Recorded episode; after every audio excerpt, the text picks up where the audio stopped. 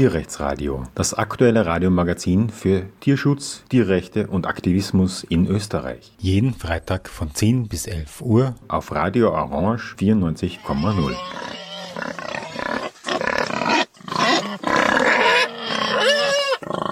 Ja, hallo im Tierrechtsradio. Ich habe heute einen besonderen Gast, der bei einer alternativen Hubertusfeier vor genau einer Woche eigentlich aufgefallen ist, weil er da in der Donau City Kirche im Rahmen der Präsentation des Volksbegehrens äh, zum Bundesjagdgesetz Wildtierfotos gezeigt hat. Sein Name ist Leo Kanzler und er ist ein Wildtierfotograf. Hallo und danke, dass du dir Zeit nimmst, mit mir Hallo Martin. zu reden. Hallo Martin, äh, Dankeschön für die Einladung. Äh, Freue mich, dass ich da vielleicht ein bisschen was hinter die Kulissen blicken lassen kann und vielleicht dem einen oder anderen Interessierten vielleicht auf die Sprünge helfen kann mit der Tierfotografie. Diese Veranstaltung, die ich da angesprochen habe, war ein Wildtiergedenktag anstatt eine Segnung von kapitalen Trophäen, wie das bei den Hubertusmessen üblich ist. Was hat dich bewogen, damit zu tun? Das war eigentlich schon damals äh, mein, äh, meine Petition, Abschaffung der Jagd auf Füchse in Wien, äh, die ein bisschen blauäugig vielleicht angegangen bin äh, es ist doch so, dass die Jagd, speziell die Jagd auf äh, Niederwild, sehr, sehr verwurzelt ist im östlichen Teil, also im Flachland von äh, Wien, Niederösterreich. Und äh, mit dieser etwas blauäugigen Herangehensweise habe ich gesehen, äh, da wird nicht viel draus. Äh, die Politik hat es ganz einfach nicht aufgegriffen. Es wurden so vage Zugeständnisse gemacht. Und äh, letztendlich habe ich dann erfahren, na, das Ganze ist politisch nicht umsetzbar, Punkt. Und äh, das war's dann. Und äh, meine Unterstützung gilt natürlich jetzt dem Bundesjagdgesetz, rein schon aus dieser äh, Sichtweise, dass ihm ähm, dann eine Jagd auf äh, Wildtiere nur äh, im öffentlichen Interesse stattfinden soll. Und äh, da natürlich dann die Frage ist, ob man Niederwild überhaupt äh, bejagen muss, beziehungsweise die ganzen Prädatoren, ob da überhaupt eine Jagd darauf notwendig ist.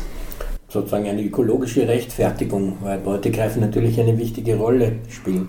Das Volksbegehren für ein Bundesjagdgesetz kann man jetzt schon unterstützen, sollte man nochmal ganz deutlich sagen, auf allen Gemeindeämtern, auch dort, wo man nicht wohnt.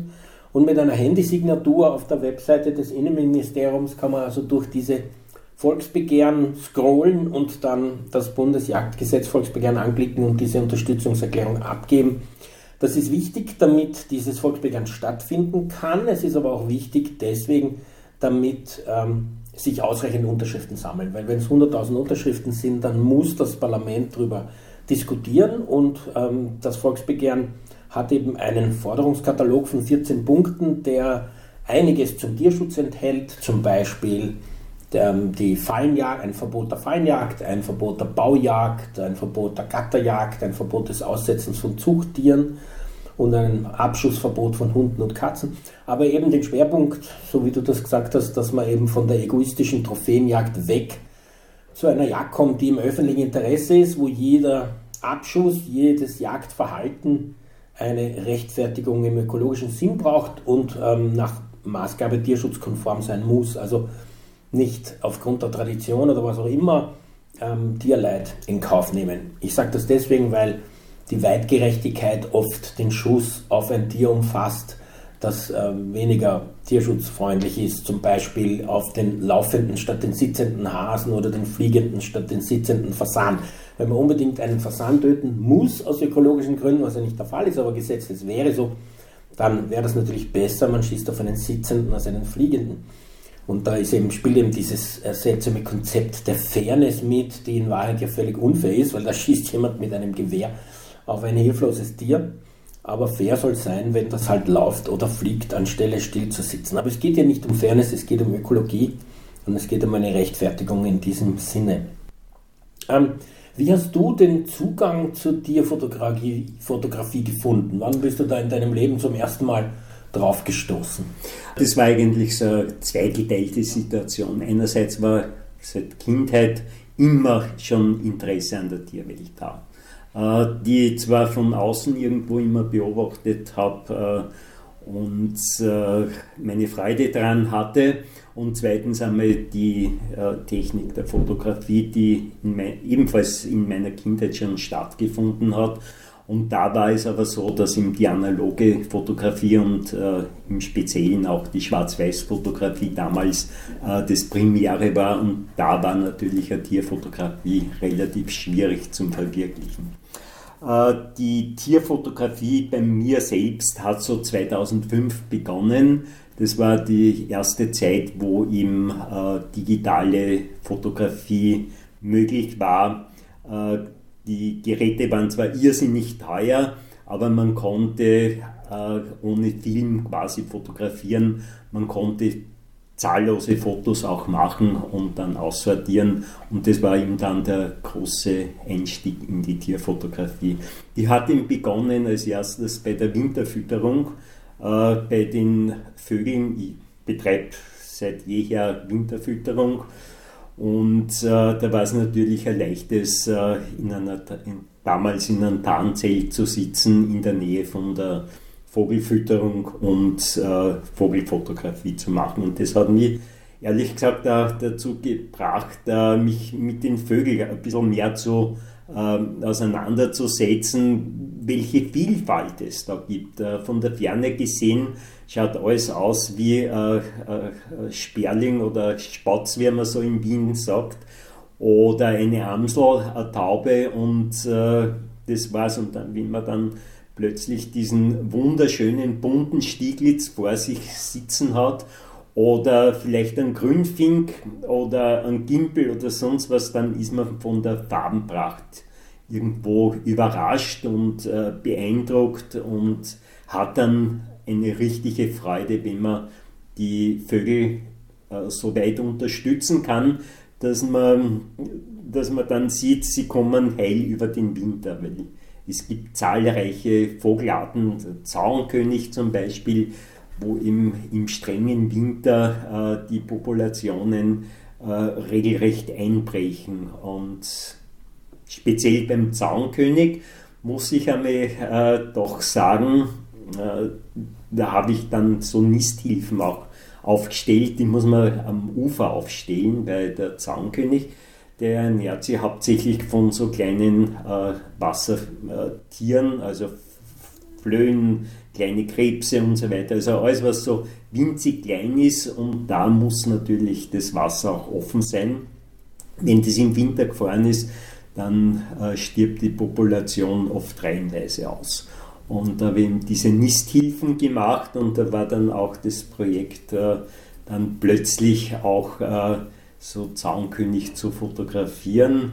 Und da fand ich Haferflocken, die ich auch als Futter für die Vögel bereitgestellt habe. Äh, und da sind dann Maden reingekommen, also so die Schaben so richtig einmal äh, versetzt und da hat so richtig gewurlt da drinnen von diesen äh, Maden und die habe ich dann bereitgelegt für einen Zaunkönig.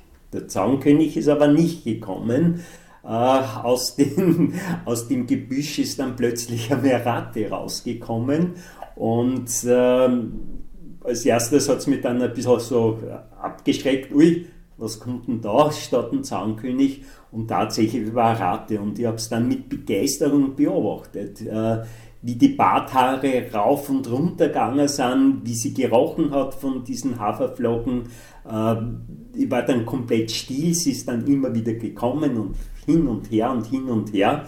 Und äh, dann habe ich mir gedacht, jetzt äh, versuche ich mir einmal ein bisschen bemerkbar machen, also mit einem ganz leisen äh, äh, Zwitschergeräusch, also so ein und äh, da war aber dann die Ratte ziemlich erschrocken und ist dann weg und dann habe ich versucht, leisere Geräusche zu machen, also dann nur so leicht den Mund so auf und zu, so. Und auf das hat es dann reagiert. Also da hat es dann, das war leise genug, das, da hat es Interesse gezeigt.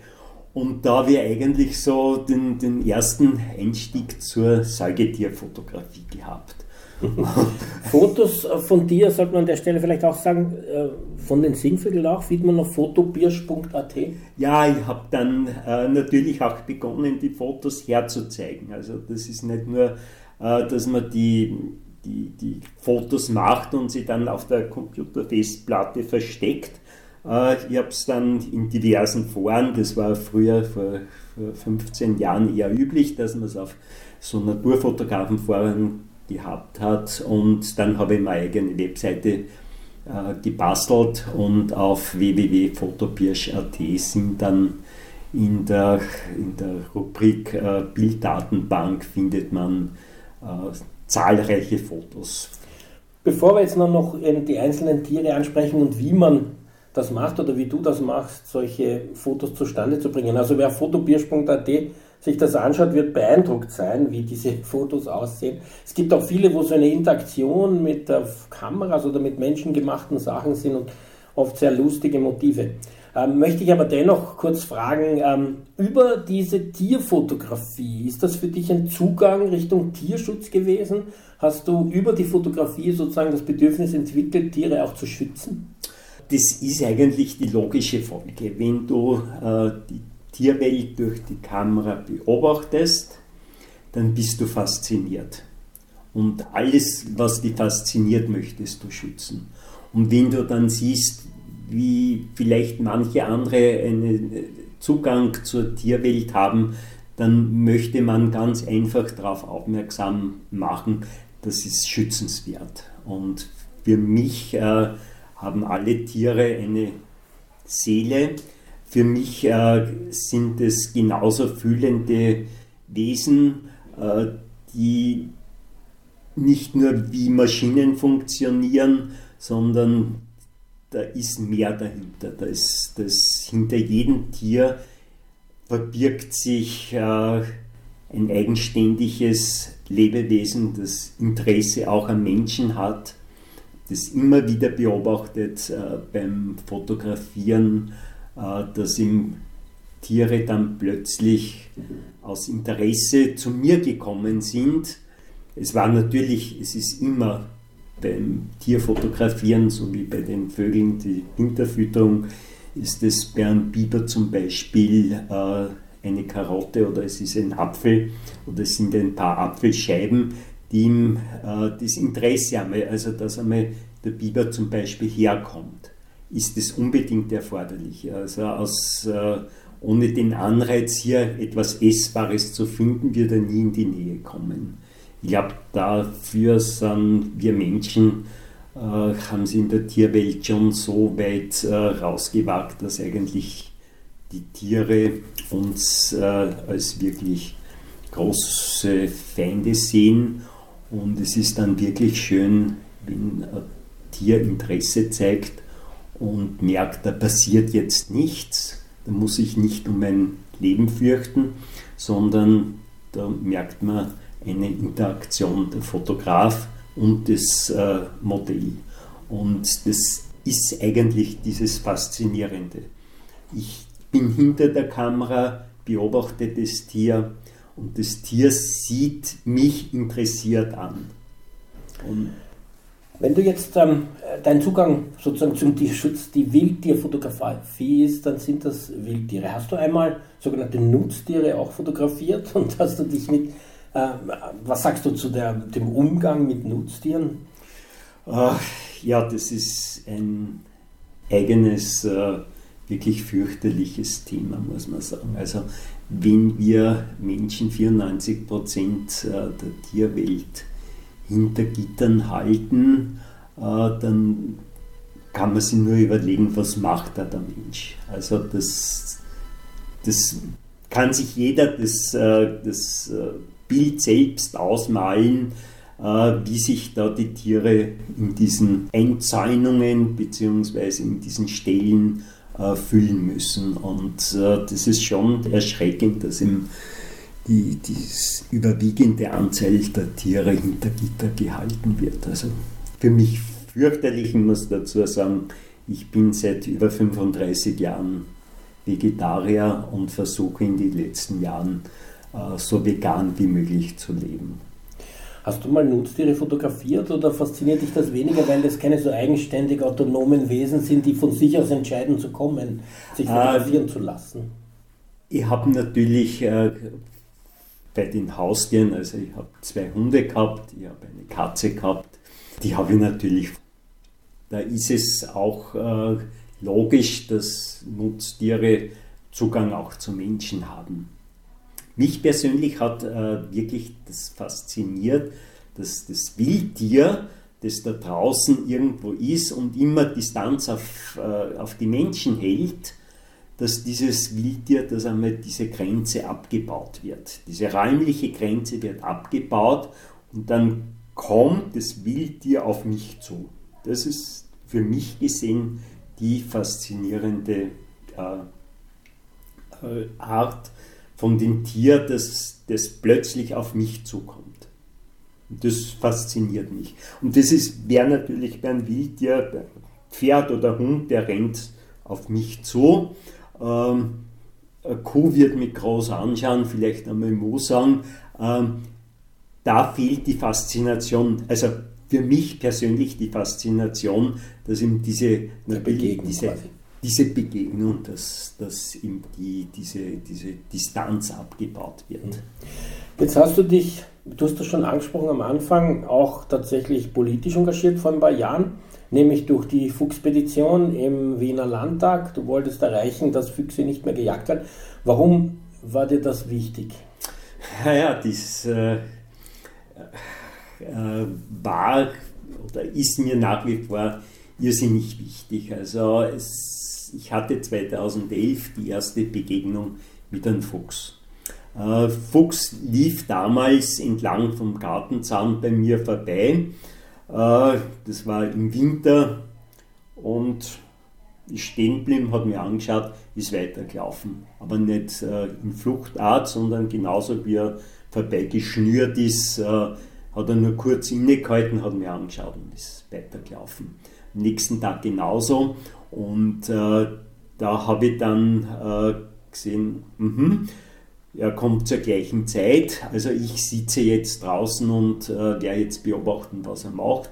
Und er ist äh, genauso zwei Meter neben mir vorbeigelaufen, hat mir angeschaut und ist weitergelaufen. Ich habe mir dann damals, äh, vor eben jetzt schon 12, 13 Jahren, äh, gedacht, das könnte man auch fotografisch versuchen zu äh, nutzen.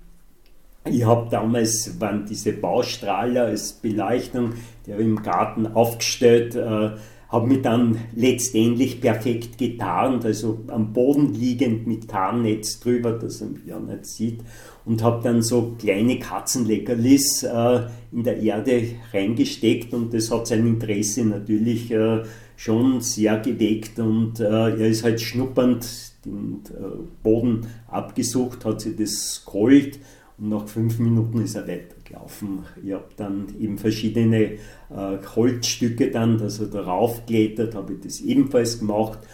Und äh, dann bin ich draufgekommen, das erste ist, ich habe dann das Gartentor offen gehabt, er ist reinkommen und als erstes äh, hat er geschaut, ob ich eh drinnen bin, weil wenn ich nicht drinnen war, dann hat er gewusst, der braucht gar nicht suchen kommen und äh, somit war eine Tarnung, äh, die man so aufwendig äh, hergekriegt habe, äh, gar nicht notwendig. Also, also trotz Tarnnetz hat er geschaut, ob der, da hat, der, hat mir, der hat mir eigentlich nur gekrochen. Der hat gar nicht so geschaut, der hat die Nasenarme gekommen und hat gewusst, ich bin da. Er hat mich gekrochen und er ist reingekommen und dann hat er ihm zum Suchen angefangen. Und wenn er mal nicht da war, dann habe ich das vom Fenster beobachtet, hat er bei der Tür reingeschaut und ist weitergelaufen. Also, der hat das sofort gewusst. Also wir Menschen glauben nur, wir haben diese besonderen Fähigkeiten. Äh, der weiß das automatisch und ist eigentlich nur gekommen, wenn ich draußen war. Ja, und das war dann ein sehr trauriges Erlebnis. Es ist dann plötzlich nicht gekommen. Und, äh, Wie alt war der etwa oder äh, Lebensphase? Äh, der war sicherlich ein junger, Fuchs. Also das ist auch so, die überwiegenden äh, Füchse in, im Stadtbereich oder in Niederösterreich, die werden ein, zwei, drei Jahre alt und dann werden es entweder Opfer vom Jäger oder Opfer von der Straße. Also dieser Fuchs ist Opfer von der Straße und den habe ich dann selbst da äh, dann quasi geborgen. Er ist tot neben der Straße gelegen. Ich habe ihn dann äh, begraben bei mir im Garten und äh, das war es dann. Wie lange hast du den gekannt? Äh, das war eigentlich so über drei Monate circa. Das war dann ein trauriges Ergebnis und es war dann im September 2020 gab es so irgendwo diese Wiederholung. Ich habe, äh, das war Sonntag, ein wunderschöner Septembertag. Ich habe Schlafzimmerfenster zum Lüften aufgemacht und schaue raus und beim Gartenhaus im Garten steht der Fuchs und der schaut mich mit seinen äh, wunderschönen Augen an, äh, läuft nicht davon, schaut interessiert an mich, dann äh, hat er das Gartenhaus wieder umrundet, hat einen Katzen äh, Geschirr hat er herumgeschleckt und geschnuppert. Und äh, dann ist er zwei Schritte auf mich zu, hat wieder zum Fenster geschaut und letztendlich ist er dann äh, durch die Gartentür wieder verschwunden. Es hat sich wiederholt, äh, nächsten Tag, übernächsten Tag und äh, genauso wie beim ersten Mal habe ich mir dann auch gedacht, naja, da könnte man fotografisch was machen. Ich habe mich es hat sich dann rauskristallisiert, das ist nicht in der Früh, das war dann nicht der Fall, aber so in der Dämmerung, so im September, äh, so gegen 18, 19 Uhr circa, ist er jedes Mal äh, quasi vorbeigekommen. Ich habe ihm dann wissentlich gleich ein paar so Katzenleckerlis hingelegt. Und, äh, Zu einer Uhrzeit braucht man aber ein Licht, oder? Und wie? Naja, es ist in der Dämmerung. Es war in der Dämmerung. Ähm, es war dann äh, Ende September, Anfang Oktober, da ist noch so um diese Zeit äh, relativ hell und äh, ich habe mich dann in den Garten rausgesetzt und habe regelmäßig auf ihn gewartet und er ist regelmäßig gekommen und letztendlich ist er quasi auf, auf zwei, drei Meter zu mir hergekommen und das war dann so im Dezember, November, Dezember habe ich mir gedacht, so und jetzt beginnen wir mitsammen zu arbeiten, fotografisch zu arbeiten. Ich habe damals ein Nest nachempfunden aus, äh, aus Moos und da kann man kein Hühnerei reingeben, so ein weißes, sondern da habe ich Wachteleier gekauft, so kleine, also so ein Vogelnest nachempfunden. Und das war so das erste Foto, also Fuchs kommt und äh, holt sich da aus dem Nest ein Ei. Und das war auch mit, mit einigen äh, wenigen Übungen hat er das sofort überrissen, wie das funktioniert. Der ist genau dort rausgekommen aus dem Gebüsch, wo ich es haben wollte. Und da habe ich dann schon zusätzlicher künstliches Licht, also so Lichtpaneele aufgestellt gehabt. Das hat ihn vielleicht ein bisschen gestört, weil das waren sehr hell, aber er hat es einfach toleriert. Also er ist gekommen und äh, der hat dann äh, sich so verhalten. Ich habe natürlich dann die Eier bei mir verstecken müssen, weil die zwei oder drei, die da drinnen waren, die hat er sich dann schon rausgeholt. Da sind einige Aufnahmen entstanden. Und äh, dann ist er im Gebüsch verschwunden und dann war er plötzlich hinter mir und der hat eigentlich dann alles äh, gestohlen. Also Fuchs stiehlt wie ein Rabe sozusagen. Und äh, das ist dann nicht nur bei den Eier geblieben. Die, die Eier habe ich dann im Gartenhaus ihm verstecken müssen. Das muss ich dann einmal nachher dann zurückkommen, warum, es, äh, warum das eigentlich so bemerkenswert war. Ähm, er hat mir die Handschuhe gestohlen, er hat mir einen Schal gestohlen. Ähm, aber es, Und wohin gebracht? Ein paar Meter neben mir irgendwo äh, versteckt. Also hinter einem Stamm, im, im Laub äh, drinnen. Also ein Taschenmesser hat er mir gestohlen. Also eigentlich alles, was so lose um mich war, hat er gestohlen. Und äh, dann musste ich natürlich, wenn ich diese Aufnahmen mit diesem nachempfundenen Fotonest äh, machen wollte, die Eier im Gartenhaus dann verstecken. Und das hat er sich gemerkt. Er ist ab diesem Zeitpunkt, habe ich Fotos äh, in circa 30, 50 Meter Entfernung gemacht und dann ist er plötzlich verschwunden, der Fuchs. Und ich wusste genau, der sitzt bei der Tür beim Gartenhaus und möchte jetzt das Ei haben. Ich bin dann äh, raufgegangen ins Gartenhaus rein, da ist er mal nicht rein, mit reingegangen. Und äh, dann bin ich rausgekommen, habe ihm das Ei so in den Fingern, den Fingern gegeben. Das hat er sich ganz vorsichtig genommen und ab dem Zeitpunkt wusste ich, war er weg. Das hat er sich noch mitgenommen als Abschied und dann war er weg und den nächsten Tag ist dann wieder losgegangen. Also diese ganzen Fotosessions mit dem Fuchs haben immer mit einer Eiübergabe dann äh, geendet. geendet sozusagen. Ja. Und wie bist du jetzt von diesen Fuchserlebnissen zur Petition gekommen? Das war diese Fuchserlebnisse äh, sind dann sehr, sehr äh, abrupt haben die geendet. Ähm, ich muss dazu sagen, es hat sich dann der Fuchsrüde noch dazu gesellt. Dieser Fuchsrüde ist am Anfang überhaupt natürlich, der hat diese, diese totale Scheu vor Menschen gehabt.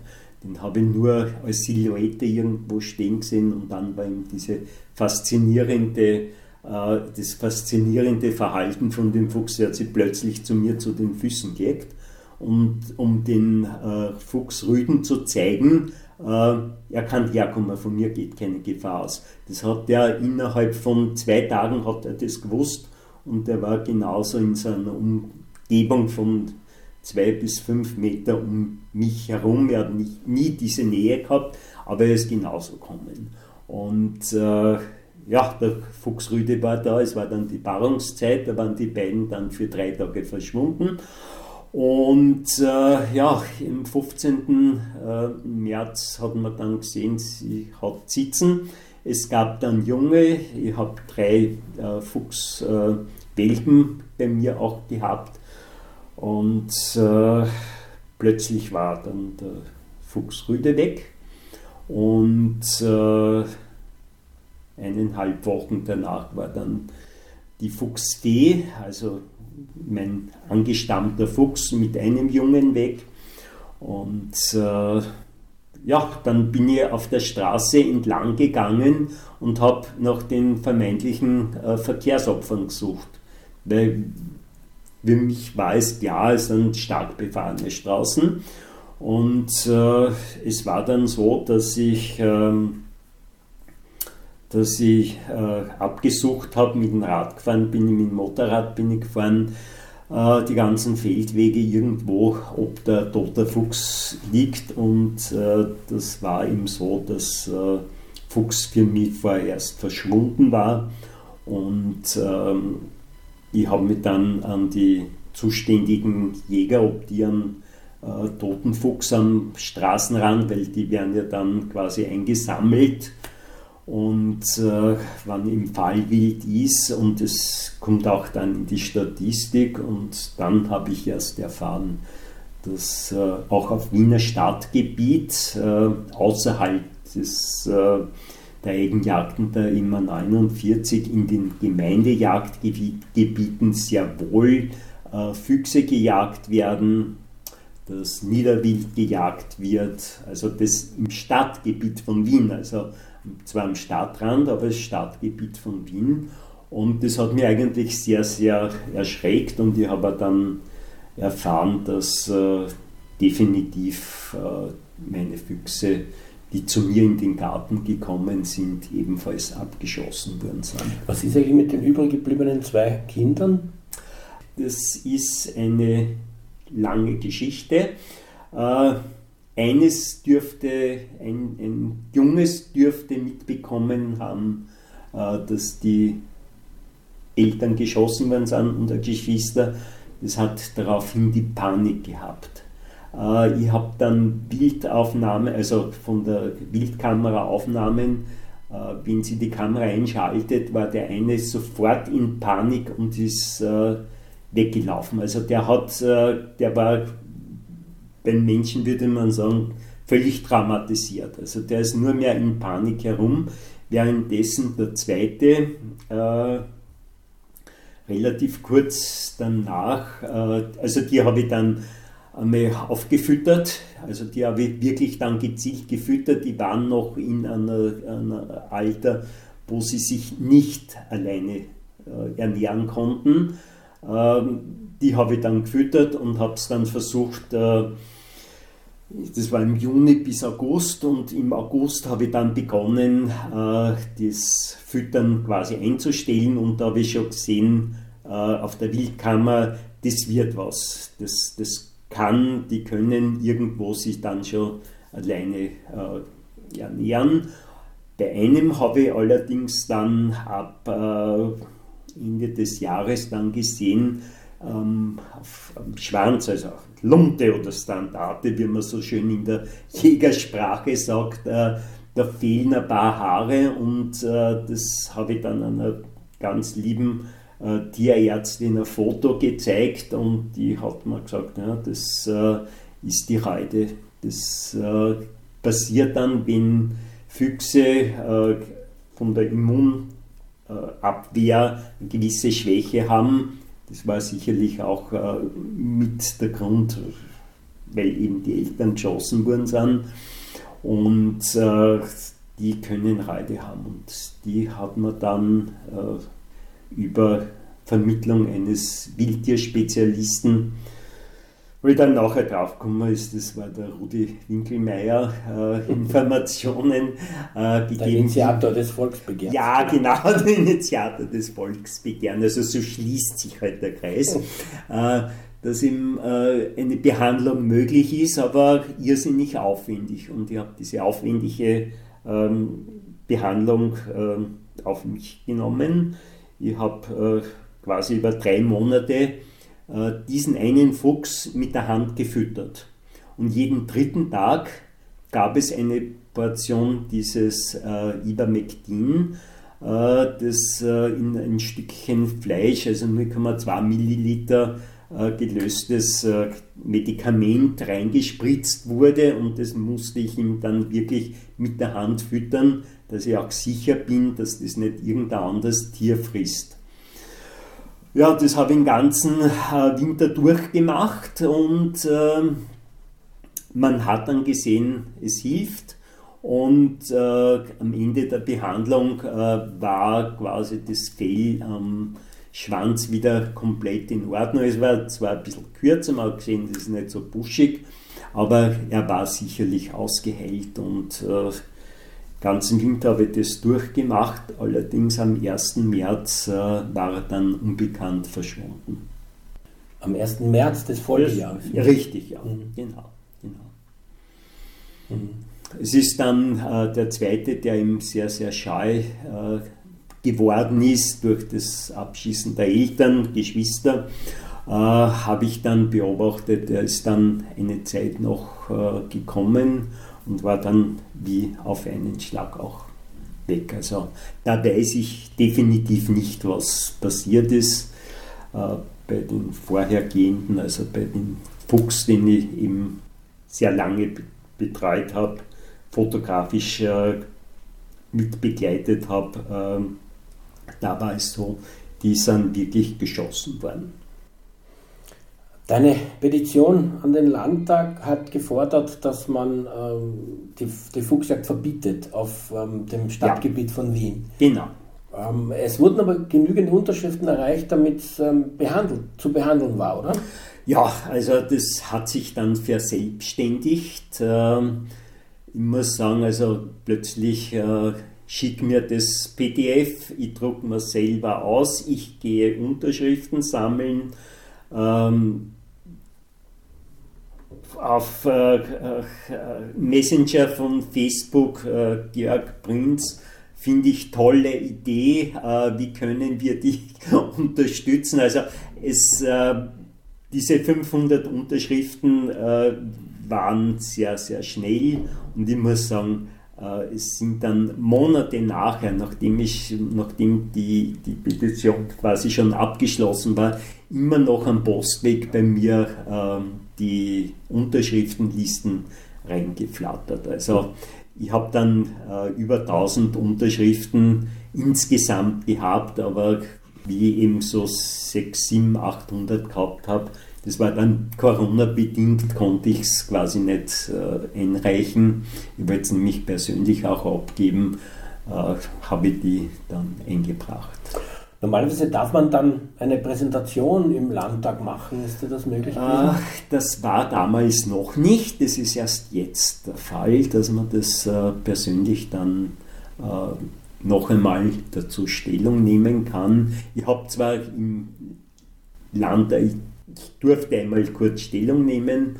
Da haben halt die Gemeinderat aufmerksam zugehört und dann konnte ich gehen. Also ich habe von dieser Diskussion äh, nichts mitbekommen.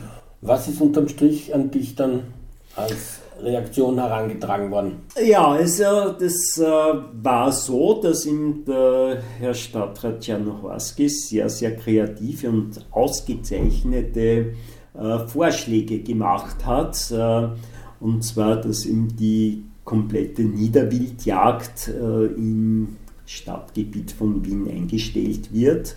Also definitiv äh, die Jagd auf äh, Waldschnepfe, Fasan, Rebhuhn.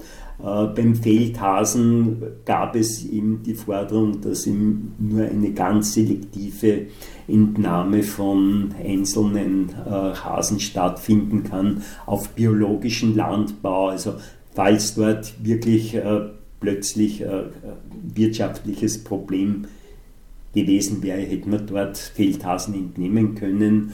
Äh, ich habe diese Vorschläge irrsinnig gut gefunden, auch äh, für den Fuchs, dass man eine gewisse Zeitspanne für, die, für die, den Schutz des Fuchses, für die Aufzucht der Jungtiere ebenfalls auch für äh, Marder, für Dachs und so weiter. Also, dass ihm jedes Tier einen gewissen so jetzt Mutterschutz hat, dass ihm äh, Jungtiere nicht äh, verhungern müssen, äh, dass ihm die Eltern äh, wirklich auch geschont werden. Und das habe ich ihm irrsinnig gut gefunden und es war eben die, der Vorschlag vom Stadtrat Czernohorski und äh, der ist übrigens jetzt noch nachzulesen auf der Plattform äh, von der Petitionsseite. Äh, das war wirklich, muss ich sagen, eine ganz eine tolle Sache und ich glaube, die MA 49, ähm, die ist auch da voll dahinter gestanden. Äh, ich habe allerdings äh, dann die Mitteilung bekommen, naja, das Ganze sei politisch nicht umsetzbar. Also eine, ein, trauriges Ergebnis. Trotz allem zu viel Jagdeinfluss. Ja, also ich, ich möchte jeden einladen, Sie vielleicht äh, vom Wiener Landesjagdverband äh, die Mitglieder anzuschauen und äh, wie die Mitglieder dann in der Politik verwurzelt sind. Also äh, auch verwandtschaftlich und so weiter. Also es soll sich jeder da einmal ein Bild machen und ich finde das schon irgendwo erschreckend, dass man den Wunsch dann der Öffentlichkeit oder sehr vieler Leute, weil wenn ich jetzt äh, die, eine Betragung machen würde, wer ist für die Beibehaltung der jetzigen Jagd und wer würde quasi eine Reform der Jagd äh, befürworten, dann würden die überwiegenden oder fast alle oder 98 Prozent äh, der, der Wiener Bevölkerung dann sicherlich sagen, da muss man eine Reform der Jagdgesetze machen. Mhm. Also in diese Richtung Bundesjagdgesetz. Also das, äh, das würde die überwiegende Mehrheit der Menschen sicherlich gutheißen. Ja, wir finden das im Nutztierschutz auch immer, dass eigentlich schon große Mehrheiten da sind für den Abbau der typischen intensiven Tierfabriksbedingungen. Aber die Politik ist noch zu sehr abhängig von der Tierindustrie scheinbar, als dass sie das könnte. Neben dem Fuchs hast du dich irgendwie auch auf den Biber spezialisiert. Jedenfalls kommt es mir von ein bisschen aus ja. der Distanz vor. Ich war ja mal da und habe bei dir mehrmals eigentlich jetzt schon, zweimal glaube ich, ähm, diese Biber gesehen. Die wohnen ja in der Nähe, die wohnen da im Machfeldkanal und sind ja riesenhaft. Die sind ja, wenn man sie nicht kennt und wenn man es nicht erwartet, wenn sie aus dem Wasser rauskommen, das sind ja so, ich weiß nicht, wie schwer die sind, aber jedenfalls riesengroß. Und die Zähne sind ja, ich weiß nicht, 5 cm sicher, so wie es ausschaut. Also das sind ja eigentlich ähm, ja, das, gewaltig das, große das sind Tiere. Gewaltig große Tiere und äh, es war bei mir, also ich habe früher sehr, sehr viel Sport gemacht, bin regelmäßig laufen gegangen und so 2005 herum äh, sind die Biber am Markfeldkanal auch eingezogen, beziehungsweise in die restlichen Gewässer von Wien, also Wienfluss, äh, Donaukanal und so weiter, alte Donau, äh, Entlastungsgerinne, äh, überall sind Biberreviere. Und beim Markfeldkanal ist mir immer aufgefallen, da bin ich, da war ich natürlich noch berufstätig, am Abend gelaufen und dann habe ich so Platschen gehört, also nicht wie wenn man ein Steinchen reinhaut, sondern wie wenn man einen Pflasterstein von der Brücke runterwirft. Und da bin ich irrsinnig erschrocken und habe mir gedacht, wer macht sowas? Und bin aber dann später drauf gekommen, aufgrund der Nagespuren, das kann nur ein Biber sein. Und äh, da habe ich natürlich Dass der mit seinem platten Schwanz aufs Wasser schlägt, oder? Genau, diese Kelle, die, äh, die ist sehr muskulös, äh, die kann er so richtig aufs Wasser klatschen. Und die verwendet er auch als Waffe mitunter. Äh, das ist sehr, sehr gefährlich. Also wenn das ein Hund oder Katze von, so einem, äh, von der Kehle getroffen wird, also das kann, kann sicherlich sehr, sehr böse Folgen haben für das Tier. Und ich muss sagen, ich habe dann begonnen, natürlich, wie ich gewusst habe, jetzt gibt es Biber, das auch fotografisch zu nutzen. Und ich habe mich, wie schon vorher auch erzählt, perfekt getarnt, habe ich mir ans Ufer gelegt, äh, habe so Apfelscheiben ausgelegt, also dass er den Geruch der Apfelscheiben hat. Und dann habe ich eigentlich nur beobachtet, dass er äh, so 50, 70 Meter vor mir abgetaucht ist. Jedes Mal erst kommen, ich habe ihn schon von Weitem schwimmen gesehen und dann vor mir 50 oder 70 Meter ist er abgetaucht und er war eigentlich weg und das hat sich wiederholt und wiederholt. Und irgendwann ist er dann vorbeigeschwommen, er ist auch dann näher vorbeigeschwommen und ich bin, es war ein heißer Maitag. War das immer dasselbe oder waren das beim Schwimmen kannst du das nicht sagen. Also ich konnte das damals auch nicht zuordnen. Ist dann näher vorbeigeschwommen und irgendwann war ich so müde, dass ich eingenickt bin und äh, bin dann eingenickt und es war ein irrsinnig heißer Tag und plötzlich spüre ich auf der Wade Wassertropfen. Und ich habe mir gedacht, das gibt's nicht, es regnet ja nicht und es ist so richtig runtergetropft und mich dann ganz vorsichtig umgedreht, weil ich am Boden gelegen bin und habe dann gesehen, äh, Biber äh, ist quasi bei meinen Füßen, bei meinen äh, Unterschenkeln und riecht daran. Ja, und dann war der Band gebrochen. Also dann hat er, dann war ihm dieses Erlebnis, äh, Biber weiß, ich bin da und Biber kommt jetzt damit zu mir. Also das ist immer wieder auch beim Fotografieren, wenn das Tier Interesse an den Menschen zeigt, dann ist es ein vertrauensvolles Verhältnis und das kennst du sofort auch am Ausdruck, am Gesichtsausdruck von einem Tier. Das ist jetzt ein vertrauensvoller, interessierter Blick und nicht irgendwo ein letzter scheuer Blick vor der Flucht. Und äh, wenn man dann beim Fotografieren seinen Blick einfangen kann, dann sieht das Tier vom Bild auch den Betrachter des Bildes vertrauensvoll an. Und das macht eigentlich das schöne Tierbild.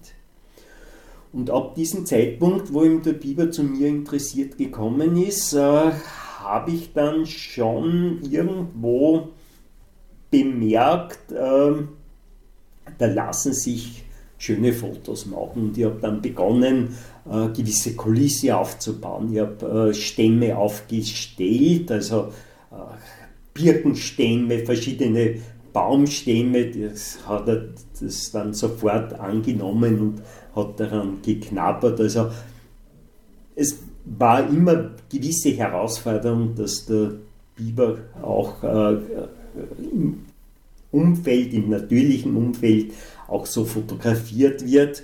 Und äh, wenn man dann so ein Model hat, äh, das kooperiert, und das konnte ich auch beobachten. Also ich, ich kann jetzt mit dem Biber wirklich arbeiten und ich muss sagen, es ist fast einfacher, als wie mit einem Menschen zu arbeiten, wie man mit dem Tier umgehen kann, dass man diese Wunschfoto, die man im Kopf hat, eins zu eins auch umsetzen kann. Gab es dann mit dem Biber auch so Konflikte in Sachen Jagd? Ist dann auch irgendwann einmal ein Jäger aufgetreten? Im Wiener Bereich äh, muss man da schon sagen, da hat man wirklich erkannt, da macht das Bibermanagement die Magistratsabteilung 49 und äh, da muss man sagen, das ist wirklich vorbildlich. Da gibt es in Wien äh, keinen einzigen Abschuss. Äh, es gab einzelne äh, Lebendfang äh, Aktionen, wo man Biber quasi eingefangen hat, umgesiedelt hat. Aber das, meines Wissens war das absolut minimal.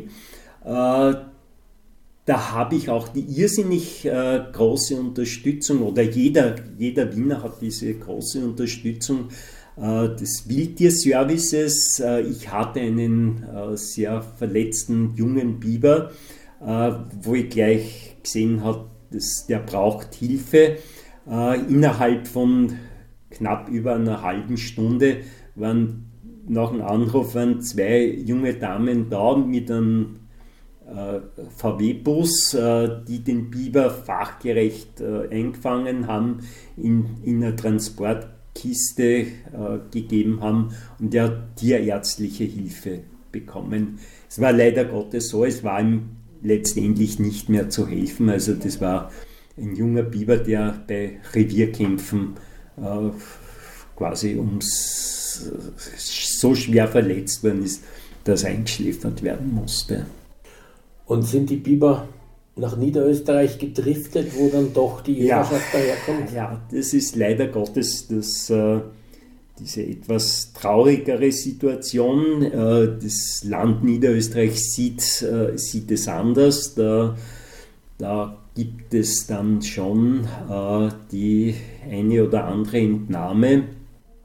Und das ist eigentlich das gleiche Negative wie beim, beim Fuchs. Kommt es jetzt äh, zu Abschüssen von Bibern, weil vielleicht irgendwo ein Damm äh, aufgrund von Grabtätigkeiten äh, gefährdet ist äh, oder dass man ihm überhaupt sagt, präventiv, äh, dort will man keine Biber haben, weil die könnten ja irgendwelche negative Verklausungen verursachen bzw. Grabungen machen. Da will man das äh, gar nicht machen. Äh, die werden dann abgeschossen. Ähm, und der nächste, also der wird entnommen und der nächste junge Biber, sage ich jetzt aus Wien, wandert nach Niederösterreich, siedelt sich dort an. Äh, dadurch äh, wird eigentlich nur das Tierleid vermehrt. In der natürlichen Auslese ist es so, dass ihm nur der kräftigste durchkommt. Die anderen, es gibt dann keine äh, Überpopulation von Biber. Biber können sich eben aufgrund ihrer Familienstruktur und ihres Revierverhaltens äh, lassen die keinen fremden Biber zu. Die haben die fixen Abschnitte im Flussabschnitt und verteidigen das äh, Revier. Der Stärkste gewinnt und die können sich dann natürlich auch äh, fortpflanzen. Und das wird dann durch Entnahmen, Abschüssen eigentlich ähm, gestört, dieses System. Das, ist, das System ist gestört und äh, es können sich dann schwächere Tiere fortpflanzen, beziehungsweise siedelt es der Biber an, das Revier wird nie leer. Man kann nicht ein Revier von einem Biber leer schießen, da müsste man 24 Stunden, sieben, sieben Tage in der Woche dort stehen und äh, herumschießen. und das geht einfach nicht. Und somit äh, vermehrt man nur das Tierleid. Das Tier wandert von Wien nach Niederösterreich, dort wird es abgeschossen, das nächste wandert von Wien nach Niederösterreich. Und somit wird diese, diese ganze wunderbare Situation, dass ihm wirklich das stärkste Tier überlebt, sich durchsetzen kann, wird unterbunden. Es, ist, es bringt leider nichts. Man sollte das eher in Grabschutzgitter bei Dämmen investieren und dann gibt es auch keine negativen. Ich muss ein bisschen auf die Uhr schauen, die Zeit läuft davon, es ist wieder vorbei. Ähm, ein paar Fragen hätte ich aber noch. Äh, eine, also eine Frage wäre, es ist ja jetzt die Rede von Wölfen, die kommen, jetzt wird da auch geschossen wie besessen und illegal. Bären sind ja in manchen Bereichen ab und zu da, Luchse ganz wenige, aber doch immer wieder. Hast du mal eine Lust gehabt, solche großen Beutegreifer zu fotografieren? Ja, das habe ich vor einigen Jahren auch äh, umgesetzt äh, in Slowenien. Im Grenzgebiet zu Kroatien äh, ist Europas äh, größte Bärendichte. Und äh, da gibt es äh, Fotografen, die Heiz auch, also so Fotoansitzyten vermieten. Und das da sitzt man selber drin und. Da sitzt man selber drinnen, entweder zu zweit, zu dritt äh, oder mitunter auch alleine und wartet, bis der Bär kommt. Äh, die Bären werden dort mit äh, Mais oder Kuckerutz angefüttert. Und äh, das ist ziemlich sicher, dass man, wenn man da drinnen sitzt, dass äh, zwei, drei, vier Stunden später ein Bär kommt. Den kann man dann beobachten und fotografieren. Und das war eben auch in Slowenien so, das sind äh, total interessant, das wirklich hautnah zu erleben, zu fotografieren. Das war in der Situation so, äh, dass äh, wir da hingebracht wurden. Wir waren, glaube ich, zu dritt äh, in diesen Heid bequem zum Sitzen und wir haben fotografiert und wir hätten schon abgeholt werden sollen und ich habe dann aber ersucht, dass ich noch fotografieren kann. Es war noch ausreichend Licht und es waren die Bären da. Und ich habe dann wirklich das ausgenutzt, bis ihm schon in die Dämmerung gegangen ist zum Fotografieren. Und dann habe ich gesagt, so und jetzt könnte man eigentlich aufhören. Und der uns abholen sollte, ist auch dann gekommen. Nur wir mussten noch eine halbe Stunde durch den Wald marschieren und äh, ich habe dann schon irgendwo, das aufgrund der Medienberichte irgendwo den Bammel gehabt, ui, da sind jetzt die Bären draußen im Wald und wir marschieren durch den Wald. Also, es war ein bisschen, aber unser, unser Begleiter hat gesagt, das ist absolut kein Problem es hat jeder Taschenlampe gehabt. Das war ihm die Vorgabe, die Taschenlampe ist unbedingt einzuschalten. Es hat jeder Holzstock gehabt und wir sind laut, uns laut unterhalten durch den Wald gegangen. Wir sind natürlich dann auf die Bären auch gekommen und die Bären sind weggeprescht.